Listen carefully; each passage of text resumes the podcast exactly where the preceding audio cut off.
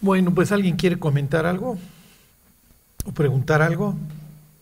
Sí, sí, Marco. Ahí en Gálatas, ¿te acuerdas, ¿te acuerdas que dice Pablo, ¿no? que si son de Cristo, son linaje de Abraham y herederos según la promesa, ¿no? Em, esto me remite a mí a, Deuteronomio 28, donde vienen todas las bendiciones y todas las consecuencias y demás. Eso está vigente ¿no? para nosotros. Esa sería la primera. Y la segunda, ¿hasta qué punto? Porque hay dos extremos, ¿no? Te vas al Evangelio de la prosperidad y te pierdes, o desperdicias la promesa y la, la, dejas ahí guardada en el cajón.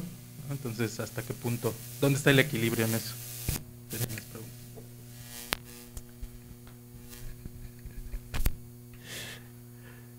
Eso siempre lo pregunta Jimmy, ¿verdad? Casi todos los, casi todos los domingos. Los salmos son del Antiguo Testamento, ¿por qué los seguimos leyendo? Bueno, miren, acuérdense que la idea es desentrañar el sentido de, de esos mandamientos y el tratamiento que Dios está teniendo con su pueblo y lo que Dios está persiguiendo a través de él. Ok, acuérdense que la Biblia nos va contando esta historia de exilio y redención y, la, y las diversas formas en las que Dios está intentando atraer al hombre y cómo el ser humano se va alejando cada vez más de él. Entonces se van abriendo estas especies de paréntesis. Entonces, ¿cómo les diré? Digo, para nada que, como diría Pablo, la promesa de Dios haya fallado y que Dios no se vaya a reconciliar con su pueblo. Pero diría el autor de Hebreos que cambiado el sacerdocio necesario es que también haya cambio de ley. Y estamos bajo una ley y un sacerdocio superior, ¿sí? uno que no tiene principio ni fin, por eso esa comparación con Melquisedec. ¿no? Entonces, pues desgraciadamente o afortunadamente, no, o sea, no, ya no estamos sujetos a, en ese sentido a bendiciones o maldiciones materiales según sea nuestra obediencia, ¿no?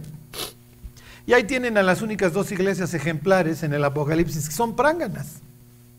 Sí, Esmirna y Filadelfia. Y por el otro lado tienen toda esta condenación a una iglesia que se está yendo económicamente bien, como en la Odisea, al grado que dice, pues yo no tengo necesidad de nada, ¿no? Pero espiritualmente pues, miserable, pobre, ciega y desnuda, ¿no? Entonces, este, efectivamente hoy en sentido espiritual somos descendientes de Abraham por la promesa de una bendición futura. Pero no, o sea, no, estas, estas amenazas y estas promesas hay que tomarlas sí en sentido espiritual, pero no, no sentido material, ¿sí? Y como dijera don Salomón, tiempo y ocasión acontecen a todos, ¿no? Vivimos en un mundo injusto. claro, Israel tiene todas estas posibilidades, pero le duraron cinco minutos. Pobres, o sea, parte del reinado de David, parte del reinado de Salomón y de ahí, en picada, hasta el exilio. Y de ahí pues, a ser dominados por puras bestias, literalmente. ¿no? bueno, ¿alguien más quiere? Sí, sí, Charlie. ¿Cómo determina el calendario judío que estamos en el 5870? a partir obviamente de la creación, pero si vamos haciendo cuentas llegamos hasta, hasta ¿cómo, cómo lo determinan, hasta dónde empezó. No, no sé, mi Charlie, porque además, depende a quién le preguntes o qué comentario lea uno. Pero además este, hay, hay periodos que fueron excluidos y como que había cierto consenso de excluirlos, ¿sí? parte del exilio y eso. Entonces, para saber realmente en qué año, sí, Sí, sí, para saber realmente en qué año andamos, no, sé. Porque en, ese calendario estamos 5772, ¿no? Sí, para saber. Y luego hay unos que les se clavan en las profecías y dicen, no, es que les quitaron ciento y pico y, cien, y 80 de acá y entonces ya estamos en el 5997, ¿no? Y en el 6000 ya. Sí. Sí, pero son ganas más de, ya saben. Ajá. Bueno, ¿alguien más quiere preguntar? Sí, sí, Jimmy. La tierra es plana, ¿no es cierto? Este, las personas que nos gusta compartir, y que ahorita estamos viendo una, una crisis muy fuerte con el cristianismo, ¿no? Ujú. Antes um, hablábamos de la salvación, ¿no? ¿Cómo podemos, mm, sin caer en fariserismo, sin meternos en criticar a otras corrientes, otras doctrinas, porque los que leemos un poquito más de Biblia es como muy evidente ciertas cosas, ¿no? Pero como dijiste la semana pasada, ahorita ya está, Farruco ya se convirtió, y todos ya Ujú. se convirtieron, y si escuchas sus mensajes, pues sí, sí hay gente que lo pudiera creer, ¿no? Eh, eh, o vemos a gente que está con autoridad cristiana, que no se comporta cristiana. Ujú. ¿Cómo, cómo con amor y tratando de marcar una diferencia podríamos abrirle los ojos a esas personas? Yo a veces pienso que hay gente que dice la Biblia que en los últimos tiempos serán engañados aún los elegidos. ¿Incluye eso? O sea, ¿qué pasa si una persona se convirtió en una iglesia tibia y, y esa es donde estaba, y tú ves como muy evidente que su salvación no está clara? ¿Cómo podemos involucrarnos por el amor que les tenemos de, de compartirles la verdad? ¿Qué nos recomiendas? Miren, lo más importante es preguntarle a las personas qué es lo que quieres. Porque al final de cuentas es una decisión si tú vas a querer vivir en la apostasía o vas a querer ser profundo. Es una decisión que tomamos realmente todos los días.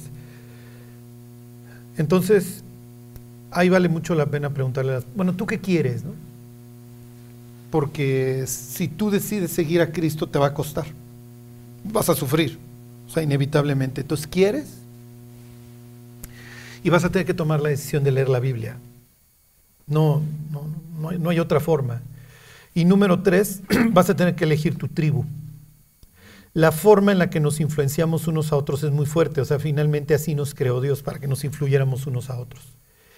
Entonces, cuando la persona dice, yo no voy a dejar esta tribu, está perdida. Está perdida, no, ni las manos va a meter. ¿Por qué? Porque va a estar viviendo influida por su tribu. Hoy se critica el, pues, el tribalismo, ¿sí me explico? Y hay libros y, y etcétera, pero es una, es una falsedad. O sea, Dios siempre quiso que su pueblo este, realmente fuera impermeable a la, a la influencia de los otros. Y cayeron precisamente por eso, por la influencia que recibían de otros. O sea, nunca cerraron. Hoy, ¿cuál es la idea? Destruir el Estado-nación y que la gente carezca de identidad. Ajá, exactamente. Para que tú no sepas quién eres ni a dónde vas. Entonces tienes que cambiar de tribu. Sí, o sea, la persona que se va los domingos a ver a, ¿cómo se llama el gringo? Es el Joel Austin. Si no sale de ahí, no, no va a salir de ahí. Pero es un trabajo que el Espíritu Santo hace. ¿no? Yo por una charla que tuvimos hace 10 años que te preguntaba, ¿cómo saber cuál es la iglesia correcta? ¿no? Y tú me dijiste, todos los días le pides a Dios que te muestre la verdad, te va a poner. Sí, y el que busca encuentra, ¿eh? Y el que pide recibe y el que toca se le abre. Sí. Pero al Espíritu Santo hace ese trabajo en las personas, puedes decir. Sí, sí, pero, pero es, es un círculo virtuoso. Dios es el que en vosotros produce así el querer como el hacer, así que ocúpense de su salvación con temor y temblor. O sea, como dicen los mismos los gringos, en el mismo respiro dice las dos cosas. Dios es el que produce, pero tú ocúpate con temor y temblor. Sí. Voy, Carla. Sí.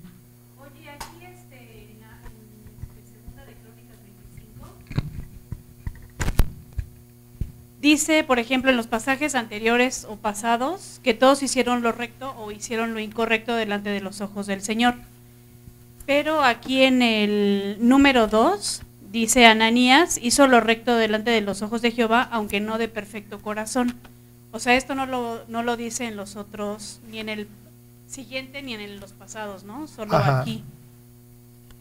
Sí, se quedó corto exactamente. Sí, a Macías, ajá, el papá de Usías, ¿se acuerdan? Sí, al grado que la tibieza nos acaba matando, al grado que lo matan. Sí, sí, pues es algo que quiere resaltar el cronista, efectivamente. Pero si ya hizo lo recto, ¿por qué nada más como no? Sí, sí. Pues sí, efectivamente. Es algo que quiere destacar aquí el, el cronista. ¿Se acuerdan que este va y contrata una serie de, de soldados extranjeros y le dicen, oye, ya no los contrates? Y efectivamente se, que- se queda a medias, o sea, los acaba despidiendo. Después de que los despide, van y hacen un destrozo en el país. Sí. Eh, la palabra perfecto está, es completo también. Sí, sí, efectivamente te da esa idea de que se quedó corto.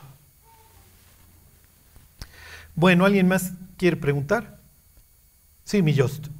Este, los jueces de Israel eran como tipo Juan el Bautista, así digo, físicamente vestidos y andaban peleando, o cómo llegaba el pueblo de Israel a consultarlos o, o te los encontrabas por ahí. Es que se me figuran como que eran tipo cavernícolas No, que no, no, andaban no. nada más. No sé. El manto velloso efectivamente se volvió una especie de uniforme, sí, pero no, no, no es que fueran. Lo que pasa es que muchas veces mandaban este mensaje de austeridad, como es el caso de Elías o del propio Juan el Bautista, ¿no?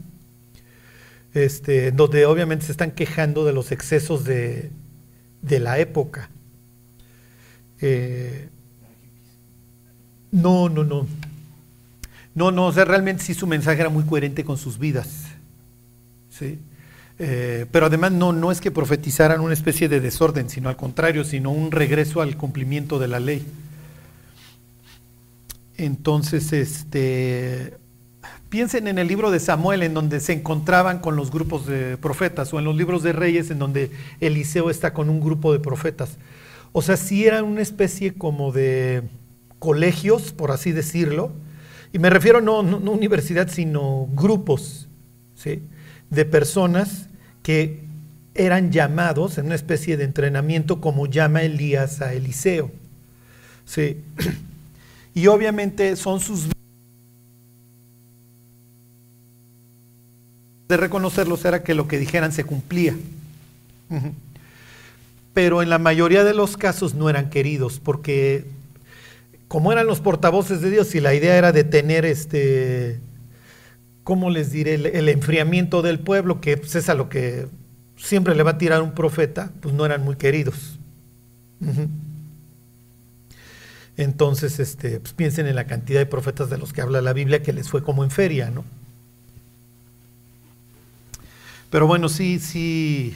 A veces eran trabajador normal, ¿no? Como Amós, que dice, oigan, yo soy boyero, yo no soy profeta, pero pues me mandaron al norte a profetizar. A veces podían venir de las propias élites, como el propio Daniel, que, que lo pierde todo y acaba siendo un preso. Y Dios le revela muchas cosas. Piensen en Ezequiel, un sacerdote exiliado, o sea, vienen de todos lados. El propio David, pues, que es un rey, ¿no? Entonces, este, no, no, no, no, no, no, los ubiquen tanto. Juan, obviamente Elías se parecen, el propio Eliseo, pero no necesariamente es que hubiera un molde. Ajá. Pero Bueno. yo me refería más como al libro de jueces de Gedeón y... la Bueno, no, todo. él- lo que pasa es que el juez ubíquenlo no tanto como un profeta, sino más bien como un caudillo, un libertador. Sí, sí. Que, obvia- que también hace que, o intenta que el pueblo regrese a Dios a través de un movimiento independentista. ¿Por qué surge un movimiento independentista? Porque tengo que soportar la bota extranjera por mis pecados. Ajá. Es lo que preguntaba ahí Marco. Ellos van a gozar de independencia y, bienestar en la medida que cumplan con Dios, en la medida que incumplan van a ser oprimidos. Ajá. Entonces, Ahod, eh, Barak, Jefté, todos esos son caudillos, ¿sí? Gedeón, Sansón, ajá. Y ahí presentados también con sus errores, ¿sí me explico? Pues, Jefté, sus votos tontos. Ajá, Gedeón y su miedo a luchar contra Baal, que eventualmente lo vence, pero luego se vuelve un idólatra. Sansón, bueno, pues las chavas, ¿no? etcétera, etcétera. Bueno, ok, pues vamos a terminar este, este libro de Zacarías hoy. Pero, ¿qué nos quieres decir del último versículo que fuiste a revisar inmediatamente la semana pasada? ¿No lo leíste? Bueno, les termino de concluir. Miren, vayan a, vayan a Apocalipsis 7, ya nada más les voy a, terminar. La fiesta de los tabernáculos, ¿se acuerdan? se asocia con esta idea de la peregrinación. Obviamente el milenio va a implicar la peregrinación, la última, antes de eventualmente eh, el aplastamiento de la última rebelión, por así decirlo, lo leímos la semana pasada, y luego el juicio final. Alguien me preguntaba en la semana que si todavía iba a haber inconversos, sí, de eso se trata, por eso tienen al final del milenio la última rebelión. Y la idea de tener la fiesta de los tabernáculos, y recordando que Dios es el que nos provee. Ajá. Eh, cuando Israel llega a la tierra prometida, la idea es que celebre todas estas fiestas, porque no solamente van a estar recordando que fueron siervos en Egipto, que Dios los iluminó con una columna de fuego en las noches, que Dios les sacó agua de la peña, que Dios es el proveedor. Como lo decían este, en otra de las fiestas, un arameo a punto de morir fue mi padre, pero Dios nos sacó de Egipto con mano poderosa. La idea era estar recordando. La idea era la cohesión del pueblo, y efectivamente, como le decía yo ahorita a Jimmy, de tu tribu. ¿Ok? Eh, hoy está mal visto esto del tribalismo, ¿sí? De que tú eres de allá y tú piensas de esta manera.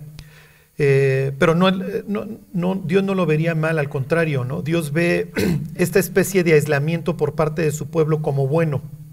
No que vaya a vivir en una cueva, porque la idea es que Israel fuera un pueblo ejemplar al resto de las naciones, pero como le dice Dios a Jeremías, conviértanse ellos a ti pero tú no te conviertas a ellos. Y en este pueblo te pondré por muro fortificado de bronce, pelearán contra ti, pero no te vencerán. O sea, la idea es que tú los influyas a ellos, pero que tú no seas influido por ellos. Y una de las formas de lograr esto en el pueblo es que constantemente se estuvieran reuniendo y recordando. ¿Ok?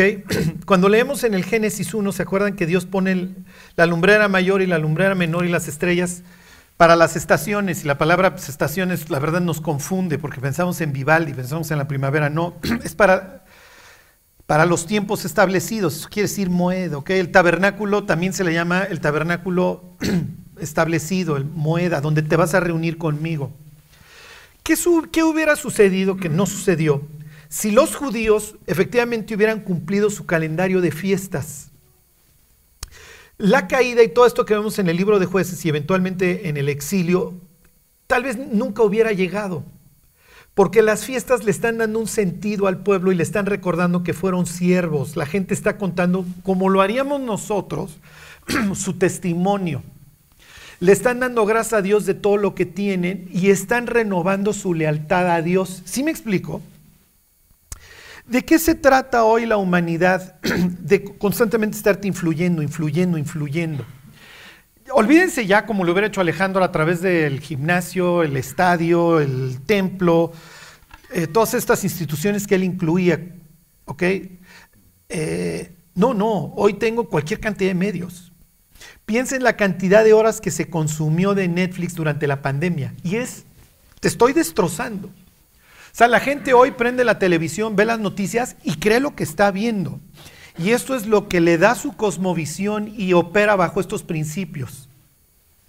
Miren, más adelante se los, les voy a recordar esta pregunta y les, les voy a leer algunas cosas. No lo vayan a decir en voz alta porque nos cancelan, el robotito nos va a cancelar el canal.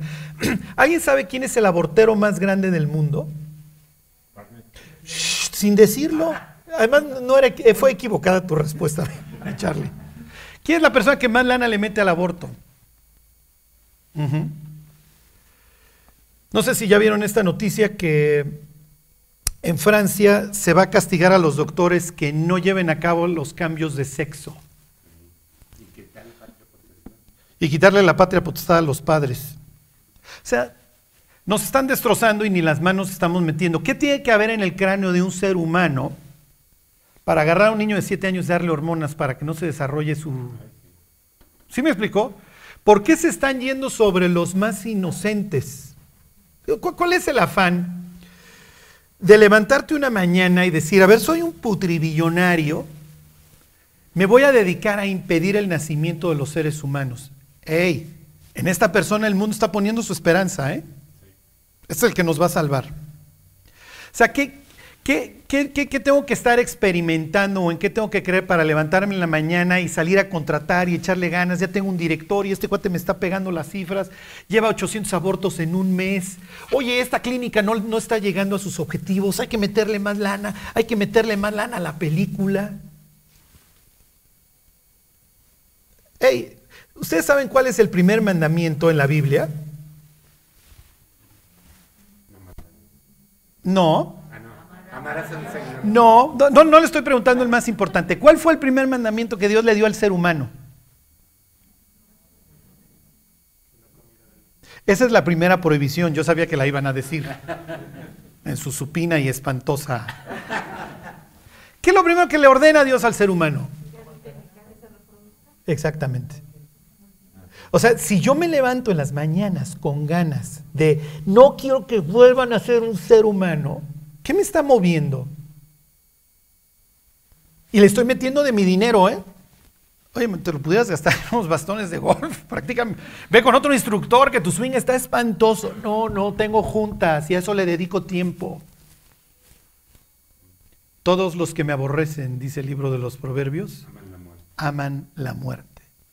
O sea, es un odio contra Dios. Y sin embargo, la humanidad lo ama y lo abraza, ¿eh? Así van a abrazar a la bestia. Y este es el que nos va a salvar. Nos van a cancelar el canal. Tú sigues de chismoso, Charlie. Dice la noticia, Francia quitará la patria potestad a los padres que se opongan al cambio de sexo de sus hijos. Este es el mundo, esto es lo que está nuestro gobierno. Ey, este supuestamente es un país este, avanzado.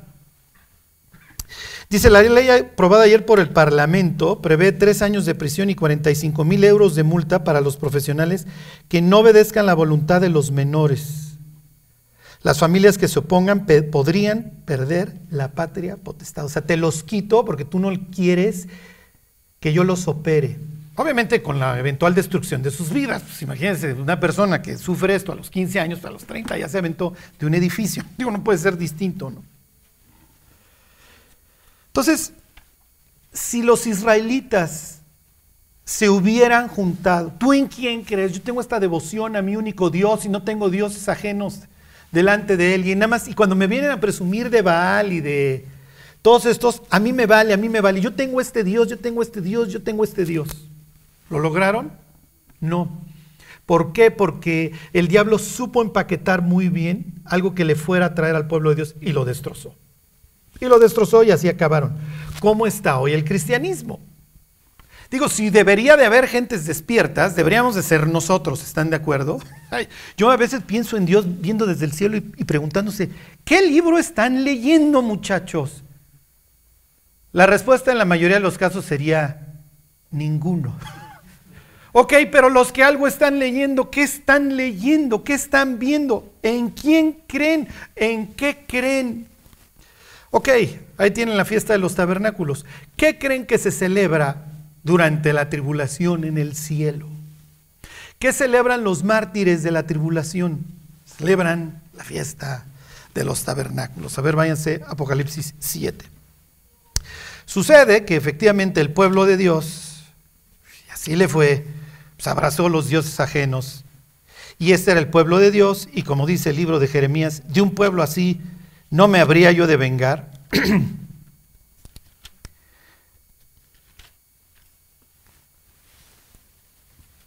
bueno, pues les va como en feria. Los van a dominar babilonios, persas, griegos. Y con los griegos y obviamente con los romanos, con todos les fue como en feria, pero con los griegos les fue súper en feria y esto va a quedar plasmado en tinta y papel en muchísimos escritos, entre ellos los libros de los macabeos. Sucede que estos guerrilleros se quitan la bota griega por algún tiempo. Un loco enfermo peligroso que se llama Antíoco Epifanes, obviamente con el apoyo del pueblo de Dios, aunque ustedes no lo crean, la mayoría de las personas en el pueblo de Dios les gustaba el helenismo. No hay nada nuevo bajo el sol. ¿Sí? Abrazaron el helenismo y veían raro al judío recalcitrante que se quejaba de esto. ¿Sí les suena? Los que no se conformaban al molde, así les fue. Y entonces los empezaron a matar. Cuando hay persecución en la iglesia, acuérdense, lo primero que hacen los cristianos es una qué.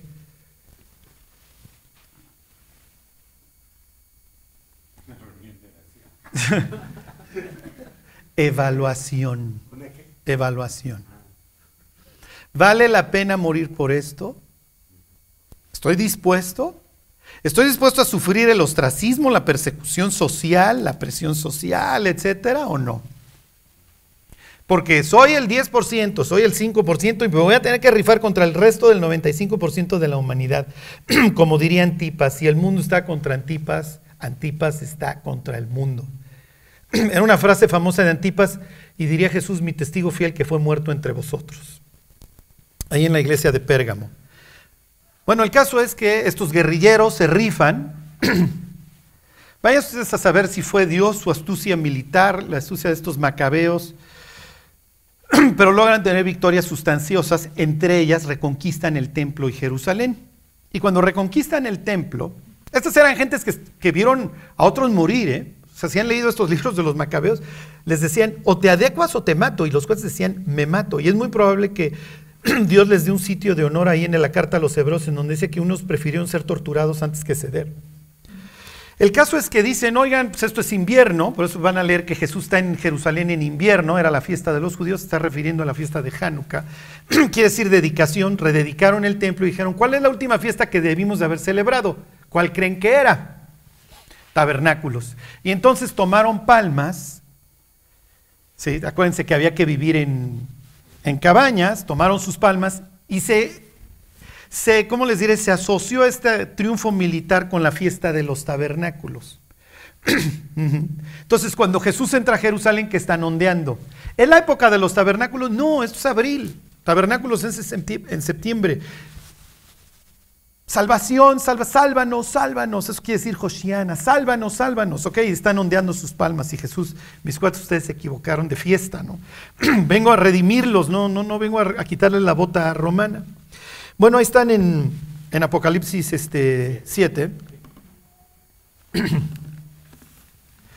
Dice 7, 9. Después de esto miré, y aquí una gran multitud, la cual nadie podía contar de todas naciones y tribus y pueblos y lenguas que estaban delante del trono y en presencia del Cordero, vestidos de ropas blancas y con palmas en las manos.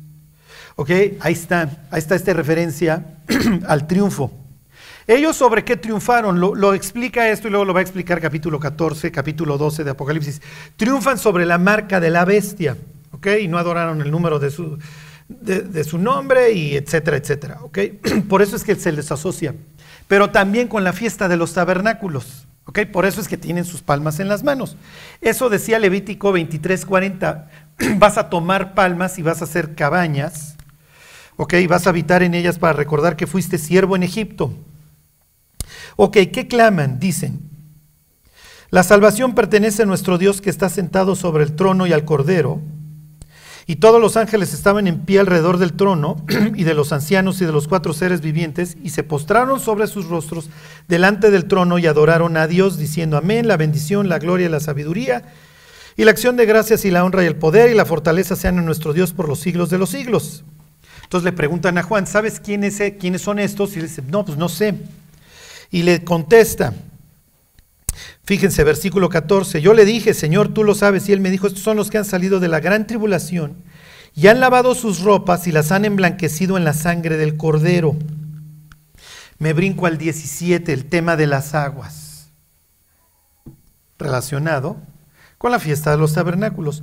Porque el cordero que está en medio del trono los pastoreará y los guiará a fuentes de agua de vida y enjugará a Dios toda lágrima de los ojos de ellos ahí tienen nuevamente, ¿qué fiesta se va a celebrar por parte de los mártires durante la tribulación en el cielo? La de los tabernáculos. Regresa Cristo con sus ejércitos y ahora anualmente se celebrará esta fiesta. ¿Ok? Entonces, eh, ¿cómo, ¿cómo, les diré? La idea es que las siguientes generaciones que vayan naciendo durante el milenio se les explique. Mira, ese Señor que tú ves ahí con sus heridas, etcétera, dio su vida por ti. Y el día de mañana se va a ver, se va a liberar, se va a liberar otra vez al diablo y el diablo va a ser, para variar, muy convincente. No te vayas a ir en la finta. Por favor, no te vayas a ir en la finta, no te vayas a ir, y ya saben en qué acaba esta historia. Rodean la ciudad santa como la arena del mar. En la época de Jesús, cuando se celebraba la fiesta, el sumo sacerdote daba vueltas, tomaba agua del estanque de Siloé y luego la derramaba al pie del altar para recordar cómo Dios había sacado agua literalmente de una piedra y entonces la derramaba en el altar. Miren, acuérdense cómo Dios sacó agua de la, de la peña para que bebiéramos en el desierto. Y en la noche toda la ciudad estaba iluminada. Este, la idea es que todo el mundo encendiera sus fogatas en los techos. No están viviendo en sus casas, están afuera, viviendo en cabañas. Pero la idea es que hubiera fogatas en todos los techos para recordar la columna de fuego. Piensen, Jesús dice, usted durante esa fiesta ustedes me quieren matar. Y dice, ¿estás loco? ¿Quién te quiere matar? O sea que Jesús era medio conspiranómano. Y bueno, ya saben que eventualmente, ya saben lo que sucede unos meses más tarde, ¿no? El caso es que ustedes me quieren matar, demonio tienen, no hay quien te quiera matar. Pues bueno, les dicen, un milagro hice y ustedes ya se enojaron conmigo. ¿Se acuerdan que había sanado un paralítico en día de reposo, lo cual es suficiente para así encender todas las alarmas? Entonces dicen, ahora sí no te la vas a acabar. Porque Jesús con, el, con la ley en la mano justifica el haberle dado este, la salvación a este hombre y los pone manotas frente a todos. Y entonces ah, sí, pues ahora sí no te la vas a acabar. Y entonces, maestro, encontramos a esta mujer en pleno adulterio. Estás rodeado. Imagínense haber celebrado la fiesta de los tabernáculos durante siete días, estar leyendo la Biblia, estar cantando los salmos, ver en la noche la luz, en el día estas procesiones con agua para recordar, y lo único que estarse preocupando es, ¿cómo callo a este tipo? Y cuando parece que Jesús, wow, ya ahora sí ya me atraparon muchachos, pues el que esté libre de pecado, tire la primera piedra. Mientras está escribiendo en el polvo, que se acuerdan es una referencia de Jeremías todos los que se olvidan de mí se avergonzarán y serán escritos en el polvo. ¿Y dónde estaba Sancho? No? También faltaba. El caso es que en ese contexto Jesús había dicho un día antes, el que tengas sed, venga a mí, beba, y de su interior correrán ríos de agua viva. Mismo referencia a Apocalipsis 7 que los va a guiar aguas de vida. Misma idea de la fiesta de los tabernáculos. Después de que salva, le salva la vida y el alma a la mujer pecadora, dice Jesús, yo soy la luz del mundo. Obviamente está haciendo referencia a siete días que estuvieron la luz iluminando la ciudad. En la Nueva Jerusalén hay sol. No, el, el cordero es la lumbrera. ¿okay? Estas referencias nuevamente a la fiesta de los tabernáculos. Pero bueno, el ser humano es y seguirá siendo libre. ¿Sí? Sí, claro, sí, sí, sí.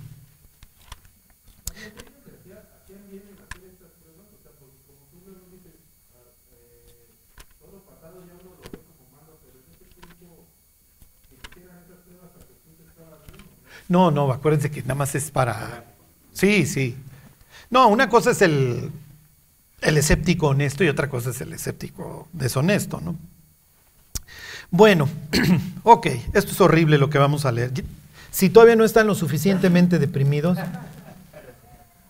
acuérdense que su tío Charlie es bien pacífico, ¿ok? Pero a veces sí me gustaría agarrarlos a trancazos, la verdad. Hijo, no, no, no. Uy, uy, uy.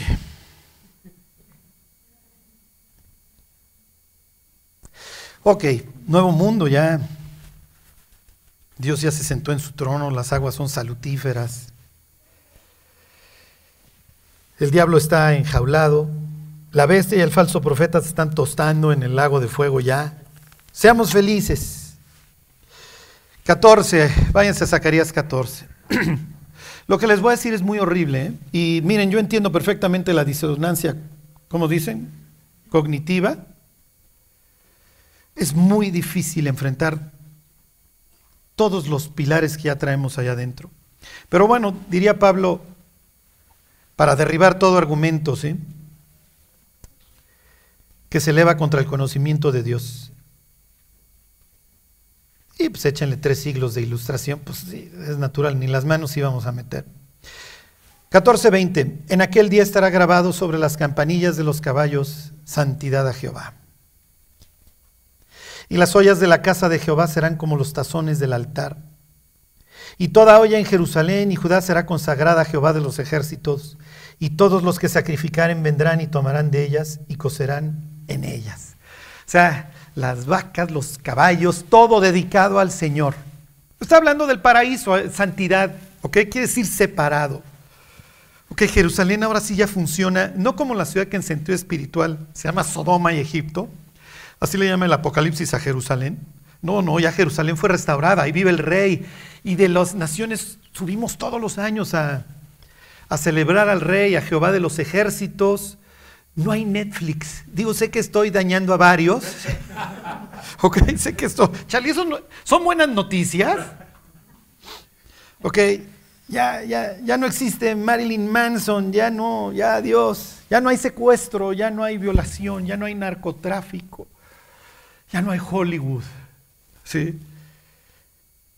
Todo es paz. ya, Olvídense llaves, carteras. ¿Alguien cerró su casa hoy al salir? ¿Por qué? Porque sabes que tu vecino tiene tu misma naturaleza. Hola vecino.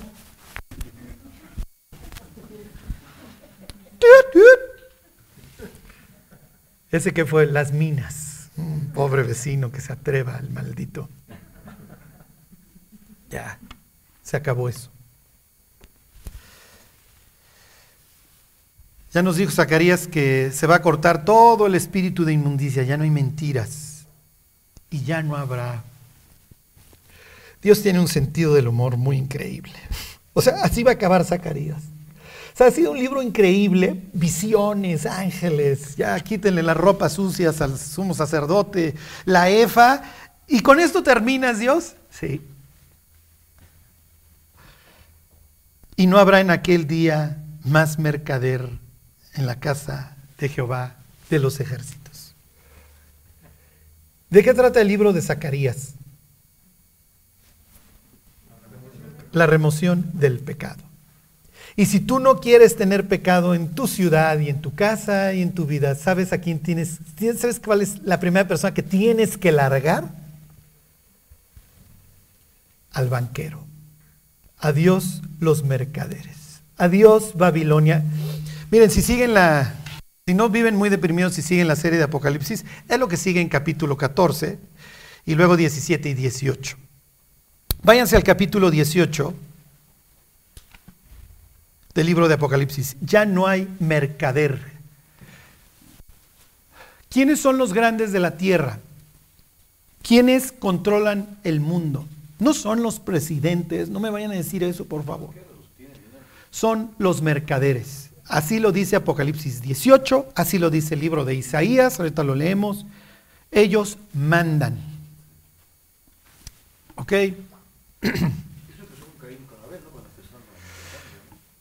No, no, ahí no necesariamente, pero ¿qué es lo que vamos a encontrarnos inmediatamente después de la expulsión? El homicidio. Ujú. Nimrod, obviamente Babel. Babel está asociada con Nimrod. El pueblo de Dios tenía que ser muy cuidadoso de sus pobres y de sus enfermos y no podía generar deuda. Pues obviamente. Obviamente pues esto acabó y es lo que va a decir el libro de Jeremías. ¿Se acuerdan cuando redimen a los esclavos? Se arrepienten obviamente a los dos días y los vuelven a esclavizar.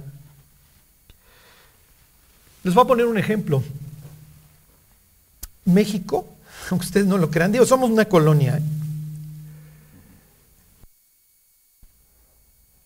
Eh, la historia, si ustedes preguntaran quién es el padre de México, mucha gente muy cínica diría y diría con razón Henry Lane Wilson. Sucede que Estados Unidos tiene una revolución industrial brutal y está ascendiendo como la espuma. Y tienen a los acereros, como es Vanderbilt. Tienen así al alquimista por excelencia, que transforma el crudo en queroseno y le da mucha utilidad, que es Rockefeller. Obviamente van a tener a don Henry Ford, eh, General Electric, obviamente la electricidad.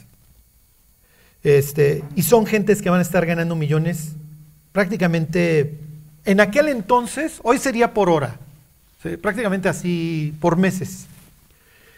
Y estas personas se dan cuenta que el poder económico que han adquirido es inusitado en la historia de la humanidad y que esto me da la oportunidad de controlar al mundo y establecer una agenda mundial. Y obviamente las naciones se empiezan a cuidar porque saben que esto va a acabar muy mal. Alemania en Europa es un país que, al igual que los Estados Unidos, está como la espuma. Eran 34 reinos, 39 reinos, no me acuerdo que, que se juntan, tiene una victoria sobre los franceses ahí en Alsace con Bismarck, etc. Y el mundo sabía que o el mundo iba a hablar inglés o el mundo iba a hablar alemán. Obviamente con los adelantos este, tecnológicos, la flota que empieza a construir Alemania a principios de siglo es, ya no es de carbón, como era la flota inglesa que era el imperio hasta entonces dominante, a base de conquista, va a ser de gasolina y los gringos lo saben. Y ellos empiezan a hacer obviamente su flota. Por aquel entonces hay un libro que se llama El control de los mares, que se vuelve es un libro muy famoso que dice que quien controla los mares controla el mundo. Y entonces, obviamente, voltean a ver a México, todos, Alemania voltea a ver a Irán, obviamente al Medio Oriente, donde hay petróleo. y obviamente, si conocen la historia del telegrama Zimmerman, etcétera, los alemanes vienen y se plantan aquí, es cantidad de México estaba plagado de espías. Y entonces Porfirio Díaz sabía este imbalance de poder y dice, yo no me puedo entregar a los gringos porque me van a destruir. Y entonces le empieza a dar mucha entrada a los ingleses y le dicen a Porfirio, te me largas. Después de 30 años, imagínense. Y se fue. Ponen a un baboso, brutazazo, pobre, infeliz, no suponía qué hora, un pelele, que se llama Francisco y Madero. Y Francisco y Madero un día sale con la embajada de que la embajada americana no va a gobernar a México. Lo subieron a un carro, dieron unas vueltas y lo, y lo mataron. Porque, hey, tu petróleo no es de los ingleses, la Mexican Eagle. Dile adiós, el petróleo es nuestro. Porque va a venir la Primera Guerra Mundial y vamos a dividir al mundo. Y los americanos vamos a acabar conquistándolo a través, obviamente, de la posesión de los bienes materiales, sí, pero a través de la deuda. En la Primera Guerra Mundial murieron 10 millones de personas, el 57% de los soldados, en una guerra de trincheras repugnante y asquerosa, en donde los demonios brincaban entre los cadáveres, los heridos, la disentería, las enfermedades, etc. ¿Qué mundo se esperaba después de la Primera Guerra Mundial, un mundo plagado de satanismo. Es natural que iba, esto iba a brotar, pues tienes huérfanos, viudas, gentes que enterraron a sus hijos, personas que regresaron de un frente de batalla en, Francia, en Bélgica, obviamente traumatizados. ¿Qué esperaban? Es el mundo en el que vivimos. Y de ahí, ¿qué crees, Alemania? Pues debes un chorro de lana. No te preocupes, yo te la presto. Cuando se da la Revolución Mexicana, que exterminó a gran porcentaje de nuestro país, esto fue el de lo más cruel. Oye, ¿qué crees? En las batallas destruiste mis trenes, destruiste mis vías férreas. Me debes lana. Oye, sí, pero no tengo, mi país está destruido. No te preocupes, yo te la presto. Y vas a vivir endeudado para el resto de tu existencia. Hubo un país, bajo el gobierno peronista, los argentinos, que lograron pagar su deuda externa. Y el día que quedaron sin deuda, ¿saben qué sucedió? Golpe militar. No, tú no vas a vivir sin deuda, estás loco. Obviamente se dejaron las bases para la Segunda Guerra Mundial, una deuda impagable, cuando los otros países europeos pensaban que iban a cobrarle a Alemania. Alemania no tiene dónde caerse muerto. Y de repente, uy, de la nada surgió Hitler. ¿En serio? No. No, miren, las personas no surgen así como así, necesitan lana para hacer campaña. Y los tanques no se construyen solitos, ni las bombas, ni los aviones. Necesitas lana. ¿Quién se la prestó a Hitler? Miren, ustedes no están para saberlo, ni yo para contárselo. Las guerras generan apuestas. Durante la Primera Guerra Mundial, los Estados Unidos vieron cómo las provisiones a la isla de Inglaterra no llegaban por los submarinos y no llegaban. Y los ingleses literalmente morían de hambre. Mientras la corona inglesa emitía bonos para pedir dinero prestado. Eran apuestas. Si yo gano, tú vienes y me cobras el bono más un premium. ¿Sí se entiende? ¿Quién creen que lo estaba comprando? ¿Quiénes los compraban? Obviamente baratos, pues Inglaterra iba a perder la guerra, no tenía nada que hacer con von era el almirante de la flota alemana y su nueva flota moderna. Sí, sí, sí, pero el del General Electric, que obviamente iba a ser posteriormente un super banquero, don JP Morgan, empezó a comprar y a comprar los bonos de deuda inglesa. Mientras permitía que los ingleses murieran en el frente y dentro de la isla. Cuando esto se volvió totalmente crítico, agarró un barco que se llamaba el Lusitania, propiedad de él, lo llenó de civiles y lo mandó a donde estaban todos los submarinos. Lo hundieron, fue con el presidente gringo, que es que no se quería meter a la guerra. ¿Y qué creen? Entraron a la guerra y la ganaron. ¿Y quién se volvió el principal acreedor de la corona inglesa? ¿Quién mandó en Inglaterra? ¿Me debes? Termina la Segunda Guerra Mundial. ¡Ay, ustedes están destruidos! No te preocupes. Yo te destruí, yo te bombardeé, pero yo te presto lana. Y nacieron el Banco Mundial y el Fondo Monetario Internacional. Hay una cosa, digo, ustedes no están para saberlo, ni yo tampoco para contárselos. Secrecy jurisdictions. Los ingleses dejaron de ser el imperio. Ya.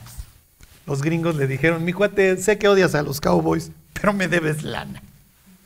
Y ahora dile papá a don Jay, a don Pierre Morgan, o como se llamaba, Pierre Point.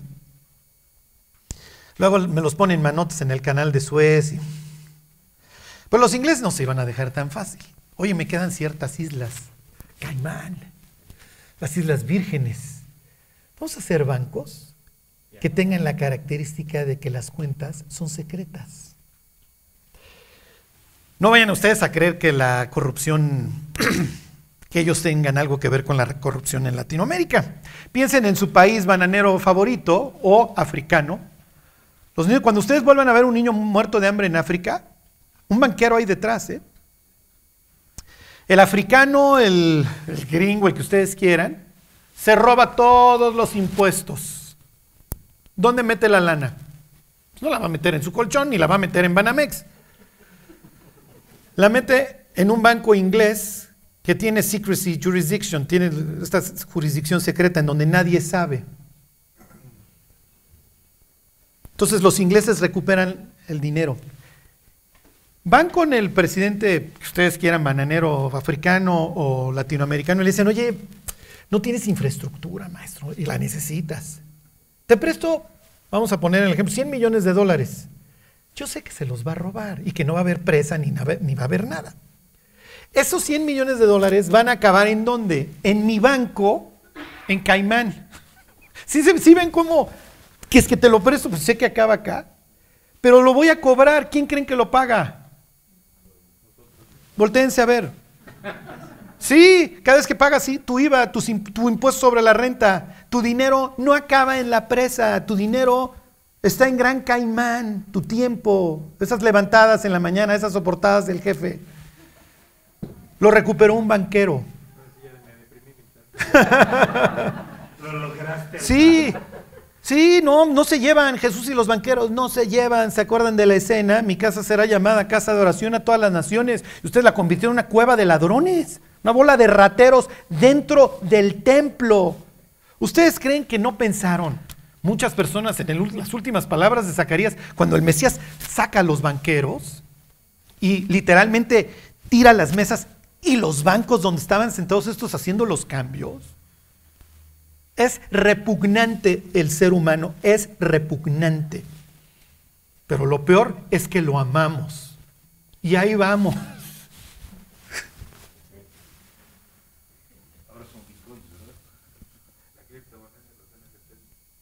Es, esta es la humanidad, ¿eh?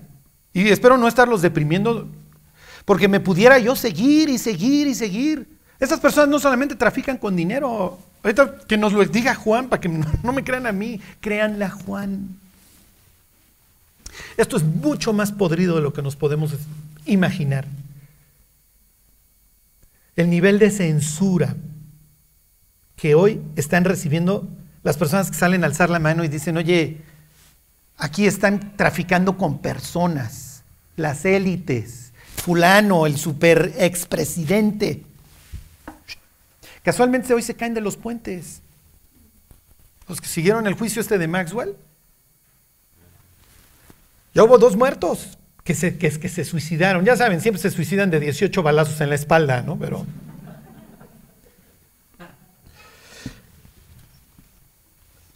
miren, yo soy cínico y soy deprimente. Yo entiendo que mi predicación es deprimente. A veces hasta yo mismo me deprimo y digo, ya no lo voy a, voy a hablar de cosas más bonitas. Hey, mi versículo favorito de la Biblia tiene que ver con aborrecer. o sea, tenía que ser.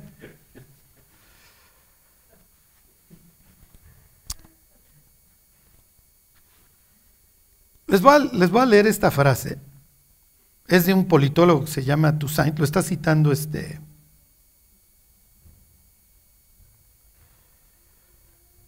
Ahorita se los leo, este es otra, este se llama La dictadura de los bancos, Jorge Sicolillo. Dice, jamás podría admitirse que una guerra se declara por cuestiones netamente económicas.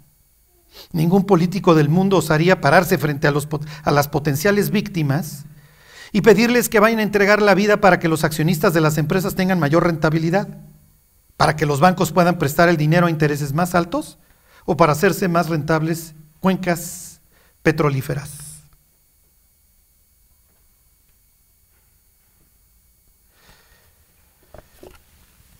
Cuando iba yo a los partidos de fútbol americano hace unos años, yo deprimía a mi hijo, porque salen los soldados, pasan los aviones mientras cantan el himno. Es enardecer al pueblo para que las hordas imperiales vayan a expandir los intereses de los banqueros. Pues, en serio, ¿ustedes creen que los gringos fueron a Irak a instaurar la democracia? Bueno, están en Apocalipsis 18. Qué bueno que no hay grillos. Ya, se fueron todos.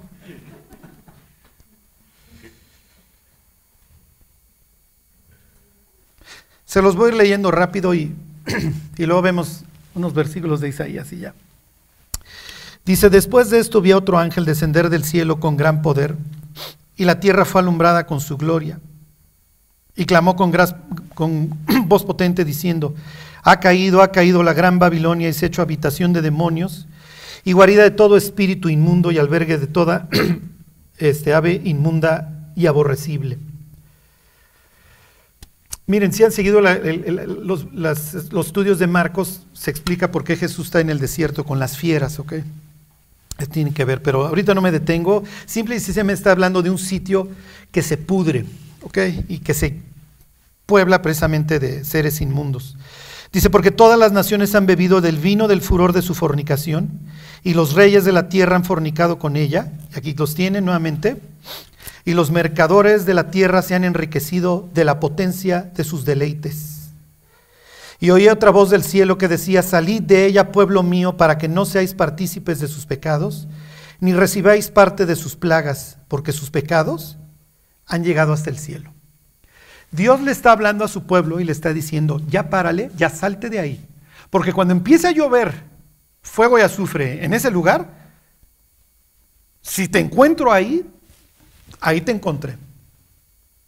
Tienes que abandonar Babilonia. Oye, Charlie, hoy cómo lo abandono? Hoy no puedes. Lo está hablando en sentido espiritual. Acuérdense que Apocalipsis presenta una explosión. ¿Ok? Entonces, ya no es que llueva, azufre y fuego nada más este, en Sodoma o en o en Egipto, que las aguas de Egipto se vuelvan sangre. Aquí tienes todo el mundo. Está hablando obviamente de un sistema mundial y por eso dice que todos los reyes y todas las naciones ya participan de esto. Ok. Fíjense, me voy al versículo 11. Y los mercaderes de la tierra lloran, ahí tiene nuevamente la referencia a Zacarías, y hacen lamentación sobre ella porque ninguno compra más sus mercaderías. A ver, ¿qué venden? Mercadería de oro, plata, de piedras preciosas, de perlas, de lino fino, de púrpura, de seda, de escarlata, de toda madera, olorosa, de todo objeto de marfil, de todo objeto de madera preciosa, de cobre, de hierro y de mármol. Si todavía no están muy aburridos, les cuento una del cobre, esa es buenérrima. Y canela, especies aromáticas, incienso, mirra, vino, aceite, flor de harina, trigo, bestias, ovejas, caballos y carros, y esclavos, almas de hombres. Esto es lo que trafica hoy Babilonia, personas. Mientras nosotros platicamos, ahí están los trailers circulando todo el mundo. ¿Por qué? Porque hay un odio contra el ser humano. Por eso impido que nazcas, por eso te mato, por eso te trafico, por eso te exploto. Porque portas la, la- la imagen. Se los repito, porque portas la imagen. ¿Sí les hace sentido lo que hoy está pasando en el mundo? Mis queridos portadores de la imagen de Dios. Me brinco al versículo 24. Y en ella se halló la sangre de los profetas y de los santos y de todos los que han sido muertos en la tierra. Sí, efectivamente Caín es el iniciador de lo que hoy sería Babilonia. Y Caín no quiere a Abel. Somos la tribu de Dios. ¿Ok? Somos los que hablamos de que en Él estaba la vida y la vida era la luz de los hombres. Somos los que de alguna forma intentamos y buscamos lo mejor para nuestros hijos, los amamos, los queremos, no queremos la influencia del mundo. Nosotros no podemos ser los primeros en, vi- en invitarlos a participar de esto, en la forma que sea. ¿eh? Si tú quieres un mundo en donde haya paz, al primero que agarraría a Dios sería así, al banquero, ahí, ahí está, guácala, sí. Rockefeller, JP Morgan, ya. Este, Carnegie, que luego ese cuate, ese Carnegie. Carnegie ya no supo qué filantropía hacer. Ya estaba loco. Y dentro de las cantidades de sangre que derramó, un día se le ocurrió hacer un lago artificial. ¿Y qué creen? Se rompió el dique. Y todo el pueblo que vivía contigo, todo murió. Oye, Charlie, lo metieron al bote. No, ahí está Carnegie Hall. No, el señor siguió dando sus pláticas. Es un club muy chiquito y nosotros no fuimos invitados, gracias a Dios. Porque ya se podrán imaginar cómo le va a ir a estas personas. Y para terminar les cuento la del cobre, si les gusta el chisme, es lo máximo.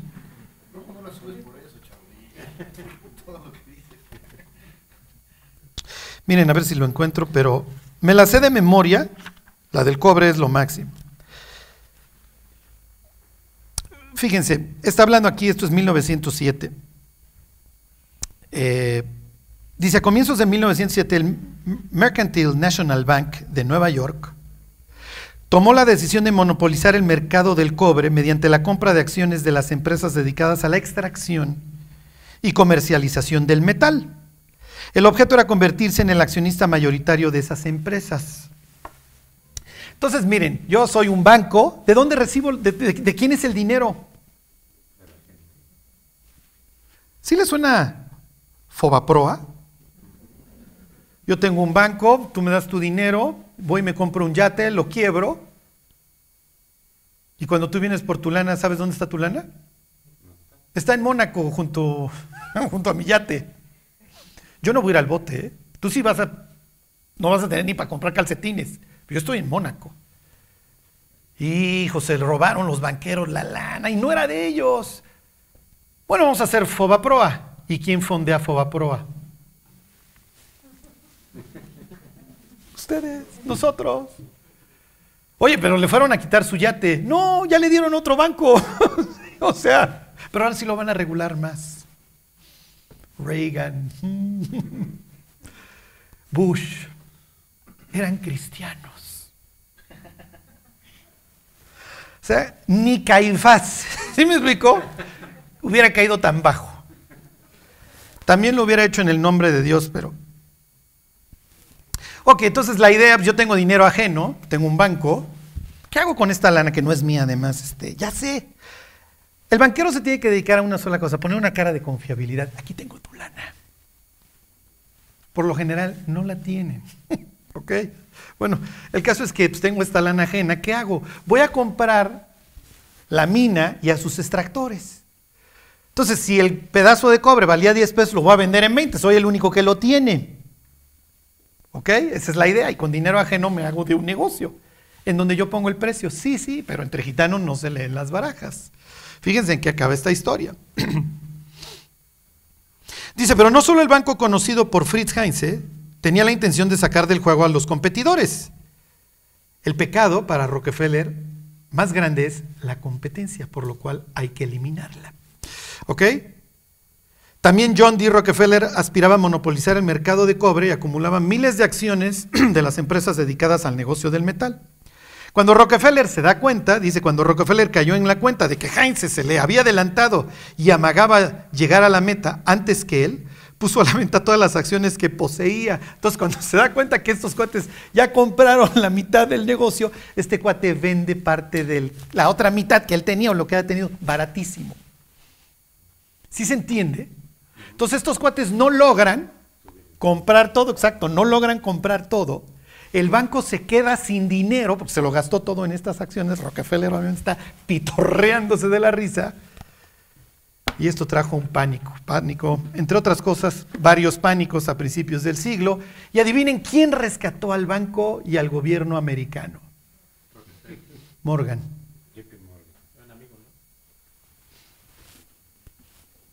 Morgan. Imagínense los presidentes, cuando Morgan hace así o así. Los mercaderes son los grandes de la tierra, ya no los... Luego léanse Isaías 14.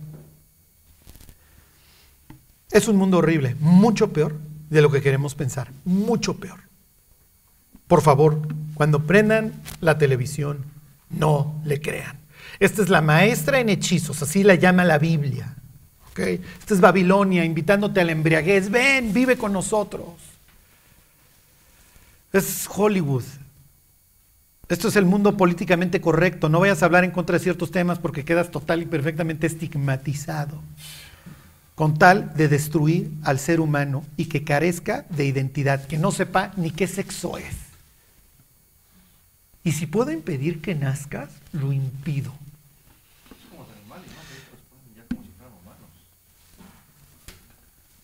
Así es. Bueno, espero no haberlos deprimido.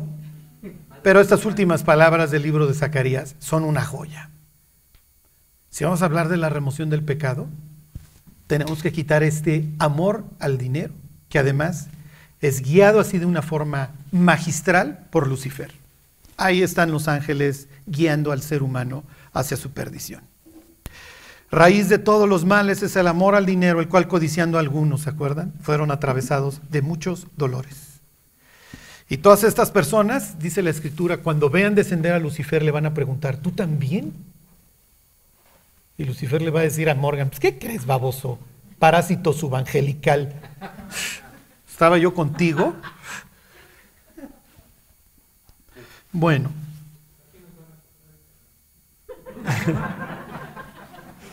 ok. Bueno, miren, vamos a orar que Dios nos dé discernimiento porque en estos últimos tiempos nos surge. Dios, te queremos dar gracias por tu palabra, Dios, por, por habernos rescatado de un mundo impío, Dios, que está destinado a las llamas. Danos un buen testimonio, Dios, danos sabiduría y discernimiento en un mundo tan oscuro, Señor. Cuídanos, Dios, cuida tu pueblo y, y danos este sentido de pertenencia hacia ti, de destino hacia ti, Señor. Tú nos rescataste y tú tienes un mundo distinto preparado para nosotros en donde tendremos gozo y paz para toda la eternidad. Gracias Dios por habernos purificado, habernos invitado y habernos limpiado y justificado para poder pasar la eternidad contigo, Señor. Te lo agradecemos en el nombre de Jesús. Amén.